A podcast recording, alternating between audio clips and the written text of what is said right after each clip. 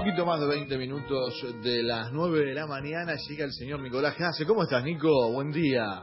Hola, Gus, qué placer. Muy buenos días para vos, para Clau, para Sofi. ¿Cómo están?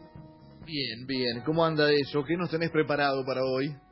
Bueno, hoy tenemos hockey para hablar un ratito de un personaje interesantísimo que lo fue como jugador y que ya hace más de 14 años lo es como entrenador. Hablamos de Chapa Retegui eh, el actual entrenador de las Leonas. Hombre que en un rato, para cerrar la columna, vamos a plantear una situación que tiene que ver con algo que así como aconteció alguna vez con Ariel Holland, que saltó al fútbol, bueno, Chaparretegui a finales del año pasado se recibió en Vicente López de técnico de fútbol y su intención, una vez que culmine el proceso olímpico en Tokio 2021, es tomar la decisión eh, de acercarse a esa actividad, de separarse por un tiempo del hockey y de incursionar en el fútbol, poder trasladar todo aquello que, que, él tiene como personaje, como entrenador, con su experiencia tanto a nivel clubes y fundamentalmente en los seleccionados argentinos de damas y caballeros, trasladarlo a la número 5 y volcarse al fútbol y por eso lo, lo, he planteado como un personaje para analizar con algunas cuestiones que, que vamos a tener para mezclar columnas anteriores, pero yo quiero arrancar escuchando a Chapa. Eh, Retegui como jugador integró la selección argentina durante 17 años, entre el 89 y el 2006, participó de tres Juegos Olímpicos consecutivos, 96, 2000, 2004, ganó tres medallas de oro 91, 95 y 2003 y una de plata 99 en los Panamericanos, pero una vez que culminó su carrera como jugador, se volcó de lleno la de entrenador, comenzando en el Deportivo Terraza de Barcelona, con el que salió campeón en aquel país y de Europa. Estaba claro que Chapa tenía un perfil definido cuando era jugador para el día de mañana de dedicarse a la dirección técnica. Por eso yo quiero, para empezar a conocer a Chapa Retegui, hablar de su método. Y es él el que cuenta las bases fundamentales a la hora de llevar adelante su profesión ejemplo es los 100 metros. Cuando hablas de la carrera de 100 metros, Usain Bolt hace ping y uno dice, uy, es magnífico, fantástico. ¿Cuánto se entrenó?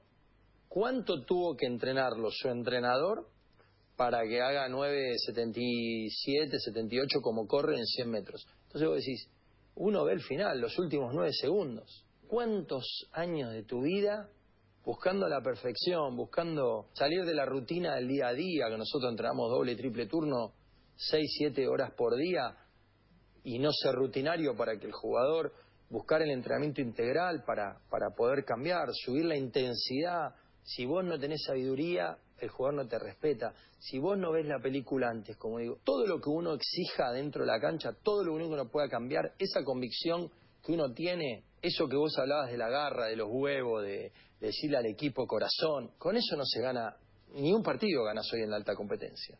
Entonces la única garantía que tenés es hoy, es darlo todo hoy.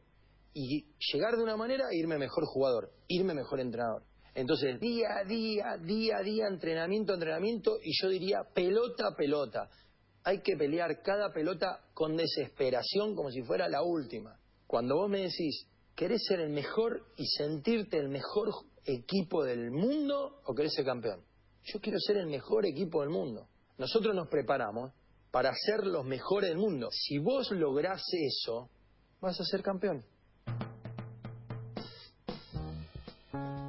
Hay algunas personas que uno las escucha hablar y no dicen nada y hay otras que al hablar exponen todo. Y cuando digo todo es su personalidad, su forma, su manera de ver las cosas. Chapa es eso, eh, te sumo alguna cosita, me ha tocado por cuestiones de laburo conocerlo desde que era jugador de San Fernando, o sea, cuando yo empecé a laburar, Chapa jugaba en Sanfar y ya era hombre de selección, pero no era todavía el, el Chapa Retegui capitán de la selección argentina, con lo cual eh, confirmo que ese nivel de intensidad existe, lo cual lo ha llevado Nico muchas veces, incluso eh, a procesos no muy prolongados en determinados lugares, porque en esa intensidad genera un límite y un punto, ¿no? Lograr algo en un periodo no corto, pero sí eh, en el cual eh, se pueden lograr cosas en el mediano plazo. Eh, pero distingo eso, ¿no? Distingo eso, la búsqueda permanente de la mejora, como método, que es lo que, lo que planteas acá para, para comenzar. Sí, yo elegí este audio para arrancar porque creo que, que lo define, que es esto que vos marcabas, eh, y en apenas un minuto y medio ese es Chaparretegui. Digo, todo el concepto, desde lo lúdico, desde la preparación hasta un objetivo, creo que lo definió en ese minuto y medio. Eh, Retegui lo fue como jugador y lo es como entrenador ganador nato. En 2008 reemplazó a Vigil para dirigir el seleccionado masculino durante su gestión. Eh, la selección obtuvo el tercer lugar en el Champions Trophy de 2008 y posteriormente un histórico tercer puesto ya en 2014 en el Mundial de la Haya y la medalla de oro en los Juegos Panamericanos de 2015 para el pico máximo en el deporte masculino de hockey y en 2016 coronarse como campeón olímpico en Río de Janeiro.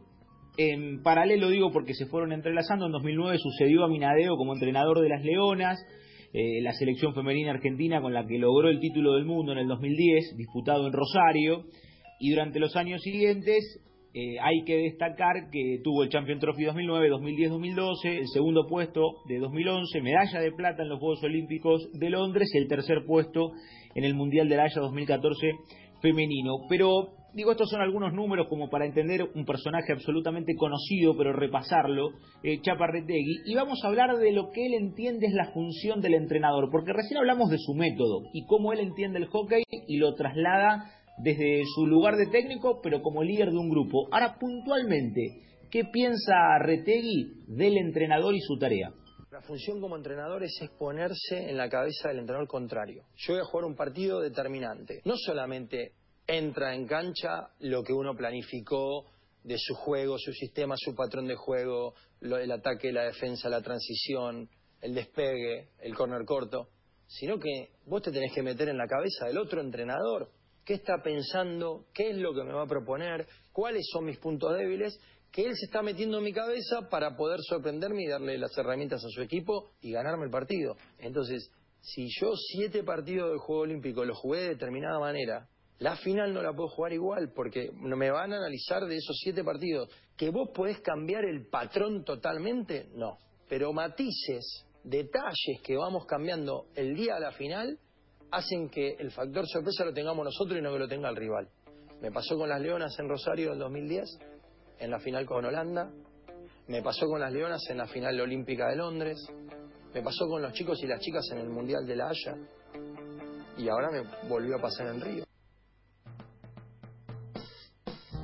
Hoy arrancamos el programa hablando de que es el día del cerebro y me da la sensación de que la cabeza del chaparretegui no para nunca, no para nunca, siempre está cinco pasos más adelante de todo. Qué interesante esto que habla de plantearlo. El otro técnico está dentro de mi cabeza, yo tengo que estar en la cabeza del otro técnico. Qué cabecita que no para nunca, ¿no? Qué tema estar ahí adentro y escuchar todos los pensamientos del chaparretegui.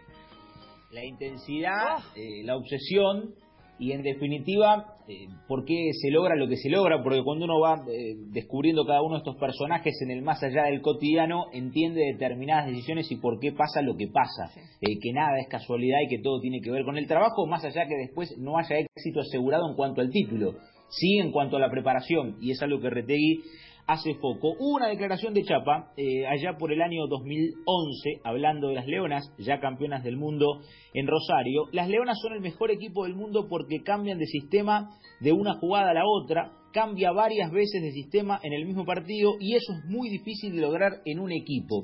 Chapa lo decía orgulloso de lo que había conquistado con el seleccionado, pero yo me voy a meter en el capítulo de la mejor jugadora de todos los tiempos, de Lucha Aymar, y vamos a escuchar a Lucha Aymar. Este testimonio, no sé si ustedes lo recuerdan, lo tuvimos en la columna de Lucha y llamó la atención por lo que ella planteaba. Y les quiero eh, marcar una situación que tiene que ver con el otro lado, que es el de Chapa. Pero primero recuerden lo que decía Aymar de los entrenadores. Los entrenadores, yo creo que he tenido charla con, con todos los entrenadores que tuve, que tuve un montón, y charlas muy duras, ya te digo, porque mm, a veces tenía que marcarles cosas que para mí no me gustaban de las que estaban haciendo, en cuanto al funcionamiento del equipo, ¿no? El Chapa en su momento para el 2010 me dijo, Lucha, yo quiero que vos juegues de enganche. Y había entrenado un año entero de doble cinco.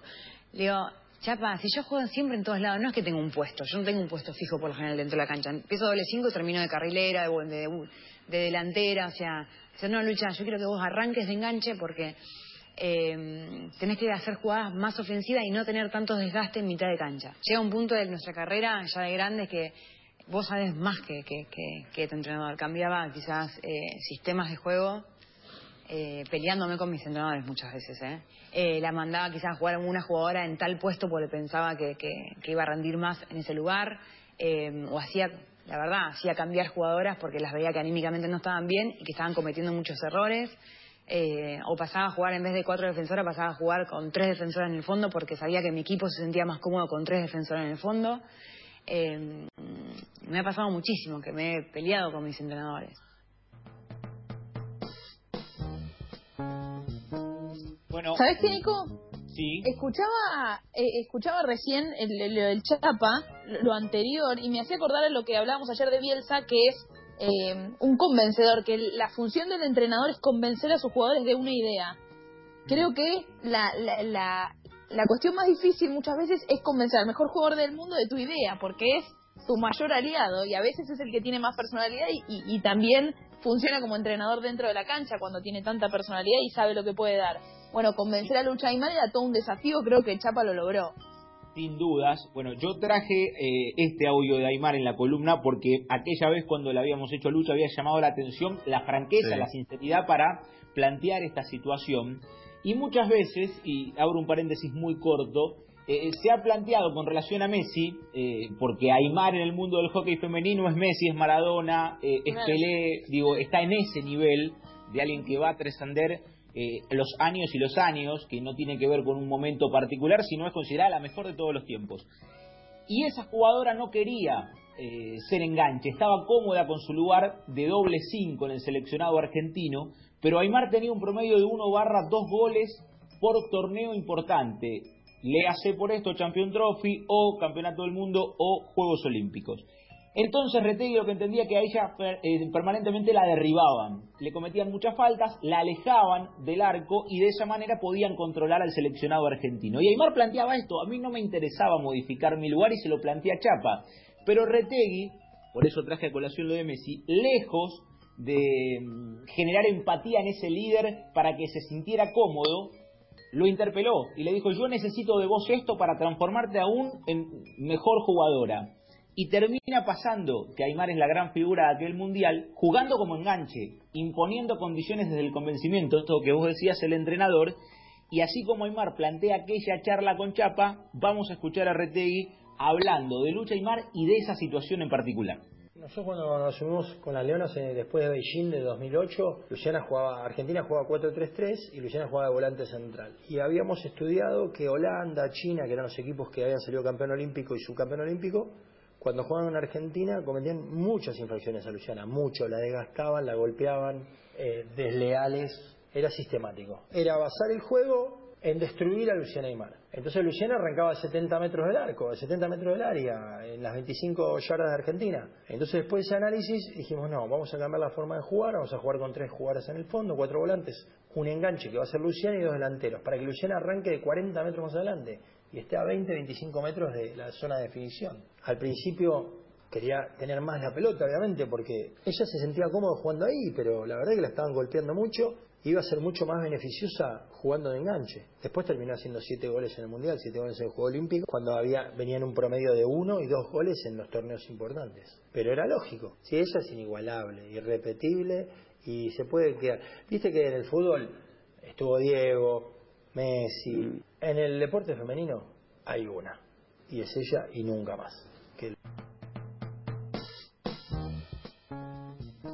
Adaptarse a lo que tenés cuando lo que tenés es lo mejor o lo que marca el, rumbo o imponer una idea, ¿no? Una, una, discusión eterna entre entrenadores y formadores.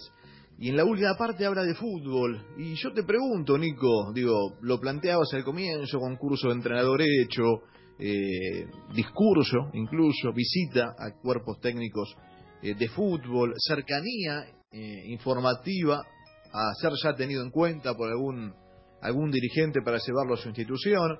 ¿Lo ves en el fútbol? ¿Para dónde va Chapa?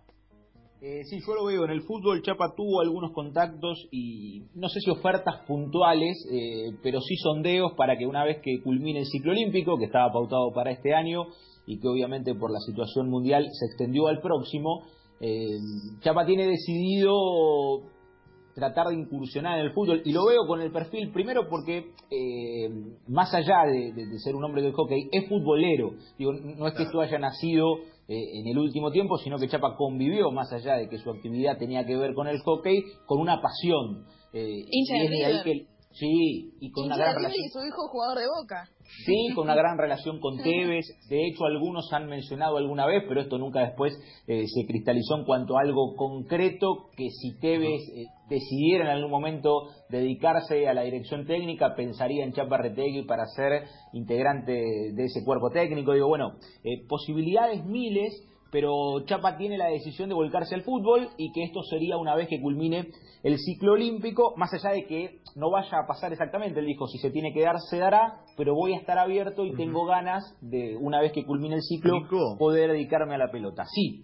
Y además, algo eh, importante en esto, que tácticamente son deportes muy similares, muy similares. Alguna vez Bilardo tomó cosas del hockey sobre césped, cuando el hockey todavía se jugaba en césped, en césped natural, sí. Eh, y, adaptó cuestiones del hockey al fútbol, y, esas charlas con eh, entrenadores de fútbol no solamente van por el lado del liderazgo, sino con, con la conformación habitual de un equipo, la táctica, la estrategia, obviamente son otros elementos, pero tienen muchos, muchos puntos tácticos en común también. Sí, sin dudas. Y tiene que ver eh, en cualquier deporte el proyecto. Y yo para cerrar esta columna de Chapa Retegui quiero escucharlo al entrenador de las Leonas hablando de los proyectos y tanto se discute, ¿no? Eh, fundamentalmente en los seleccionados, qué es conquistar el éxito o qué es ganar independientemente del objetivo de turno. Bueno, para cerrar Chapa y los proyectos y lo que él llevó adelante en el seleccionado argentino. Cuando uno toma la conducción de un seleccionado, se tiene que plantear varios objetivos. Y tu proceso de durar cuatro o seis años, bueno, puedes trabajar a cuatro o seis años, porque vas a crear una sangría importante en el futuro más si es un proceso exitoso. Entonces uno tiene que tratar de ir generando deportistas que le den continuidad al trabajo y, al, al éxito deportivo que es momentáneo, porque uno no gana siempre. Entonces, me parece que es más importante, y ahí sí uno gana siempre, si trabaja a largo plazo. En el ejemplo puntual, nosotros en el 2009, cuando asumimos la conducción de las Leonas, pusimos a Sánchez Mosia y a Delfi Merino y la llevamos a la Champion Trophy del 2009 con 18 años. Iban con 250 partidos internacionales a jugar el Juego Olímpico de Río Janeiro. ¿Esto fue casualidad o causalidad? No, esto fue pensado seguramente Delphi y Rochi van a jugar en Juegos Olímpicos de Tokio. Pero hoy hay que pensar quiénes van a seguir después de que Delphi y Rochi se retiren. Entonces me parece que eso es un trabajo muy importante. Nosotros nos sentimos orgullosos que las, las leonas que están jugando ahora todas pasaron por un proceso sub-21 o leonas con nosotros.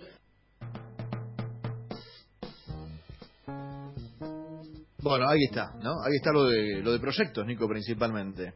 Está clarísimo y aparte eh, aquello que, que, Chapa eh, marca se ha dado eh, de manera contundente cuando uno revisa estadísticas y cómo fueron eh, mutando los distintos seleccionados, aún como todo líder con esto que vos planteabas de confrontación o algo que decía Sofi en algún momento eh, con el convencimiento, también luego de la Haya hubo un ida y vuelta con Lucha y Mar, con cosas que Lucha en aquel mundial, que era su última Copa del Mundo, no terminó de compartir, el hecho de que Retegui haya entrenado tanto a hombres como mujeres, digo, pero en definitiva un líder que se compromete, se compromete y lleva adelante su proceso. Eso, bueno, además de poder haber eh, generado el crecimiento de hombres y mujeres, terminó cosechando éxitos y es por eso que es considerado en la actualidad el mejor entrenador argentino y uno de los más reconocidos a nivel mundial. Eh, gran elección, Nico. ¿eh? La verdad, un, líder aparte por naturaleza, desde la intensidad, desde las formas. sinceramente me parece una gran elección y lo hemos disfrutado mucho. Que tengas